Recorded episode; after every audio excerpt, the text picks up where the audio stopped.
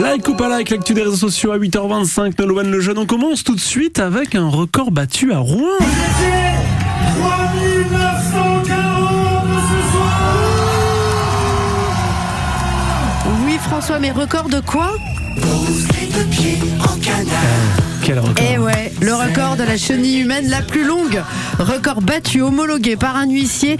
3940 personnes se sont accrochées par la taille et les épaules sur les quais de Rouen hier à l'occasion de l'Armada. Le record était détenu par des Bretons. Il datait de juin dernier. 1336 personnes avaient formé une chenille de 2,8 km à Saint-Brieuc. Ridicule hein, par rapport à Rouen. disent les jeunes. 3940 personnes donc hier. Vous retrouvez l'événement en vidéo sur le compte Twitter de France Bleu Normandie qui relaye abondamment l'événement et puis de 76 Actu également puisque ce sont les deux médias qui avaient uni leurs forces pour réussir le pari. C'est magnifique On vient de loin en plus, alors on voulait battre les Bretons. C'est cool, c'est magnifique. Moi, c'est la première fois. Pour moi, c'est nouveau, donc euh, je suis trop content. Mais la question que je me pose, c'est à quelle heure sont arrivés, combien de temps sont arrivés, sont restés les premiers qui ont. euh, Ah bah ils ont attendu et il y avait un spécialiste mondial de la chenille qui était là pour euh, les guider, pour les échauffer. Euh, il est de la Chenille School Academy. Chenille School Academy Ouais, je pensais Si. pas que je m'amuserais autant.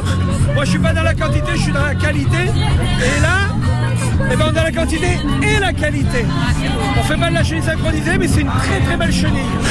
Voilà, super chenille. Donc il a un bandeau vert fluo, il a des guêtres de la même couleur. Vous pouvez le retrouver aussi dans les vidéos sur Twitter. Et en tout cas, encore bravo les Rouennais pour ce record. Et du Chenille School Academy, c'est dingue, dingue, dingue. Et on retrouve à présent quelqu'un dont on vous a déjà parlé ici. Hello les mordus. Et ouais, c'est Vlad, le vampire mémoriel. Personnage créé par le département du Calvados, héros de la série Les Mordus du patrimoine. Alors, vampire mordu, euh, c'est bon, vous avez le- Ouais, le, j'ai jeu de mots, ça va. Donc, Vlad, dans ce dixième épisode que vous pouvez retrouver sur YouTube, nous fait visiter la station radar de Douvres-la-Délivrande. En Normandie, les Allemands avaient disposé en tout sept stations de type lourde pendant la guerre. Il y en a une près de Vire dont le nom de code était Vampire. Vampire. Et au- aucun rapport avec moi. Celle-ci s'appelle Distelfink. Voilà, donc cette ancienne station de détection allemande est aujourd'hui un musée et on suit Vlad dans toute la visite. Sur le site de la station, il y avait deux exemplaires de radar Würzburg. Ils fonctionnaient en binôme. Un qui détectait et pourchassait les avions alliés et l'autre qui guidait les avions allemands pour l'attaque.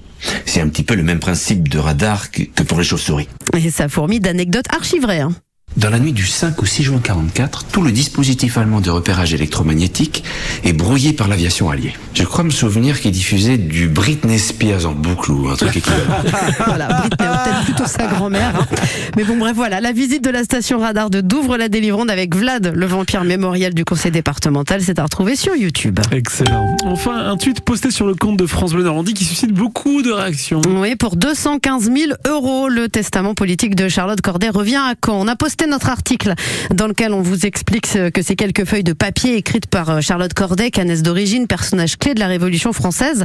Euh, C'est elle, hein, on le rappelle, qui avait euh, tué Marat en 1793. Et bien, ce testament politique a été mis aux enchères ce week-end et il a été acheté par la ville de Caen finalement, aidé par le département du Calvados et de la région Normandie. Les trois collectivités ont donc déboursé 215 000 euros. C'est une somme, hein, ça on ne le nie pas, Euh, mais ça le valait, explique-t-elle, au regard de la valeur historique inestimable de euh, Ouais. cet objet. Et cette suite a suscité donc des commentaires, disons, mitigés des internautes. Alors des réactions humoristiques comme celle-ci, il aurait suffi qu'elle écrive « Je lègue mon testament à la ville de Caen » et le problème aurait été réglé. C'est vrai. Voilà, c'est le bon sens. Bon. Euh, sinon, il y a des réactions un peu plus cyniques. C'est de l'argent bien dépensé, ça est-il écrit dans un autre commentaire. Et puis, il y en a qui sont carrément, euh, carrément agacés, voire en colère. Notre argent encore jeté par les fenêtres, ras-le-bol. Et pendant ce temps-là, une merveilleuse association de protection animale crève, euh, faute de subventions nécessaires. Hashtag Dame Blanche, la Dame Blanche. Ah, bisous. On le rappelle, hein, qui est ce refuge animalier dont la survie est grandement menacée faute de financement. La défense des animaux face à l'histoire, tout n'est euh, pourtant pas toujours comparable, mais en tout cas, ça fait réagir sur les réseaux sociaux. Ouais, et c'est le jeu. Et là aussi, on vous le dit quand vous n'êtes pas content également. Euh, on ne vous censure pas, évidemment. Merci Nolwenn Lejeune. Like ou pas like, également retrouvé sur FranceBleu.fr.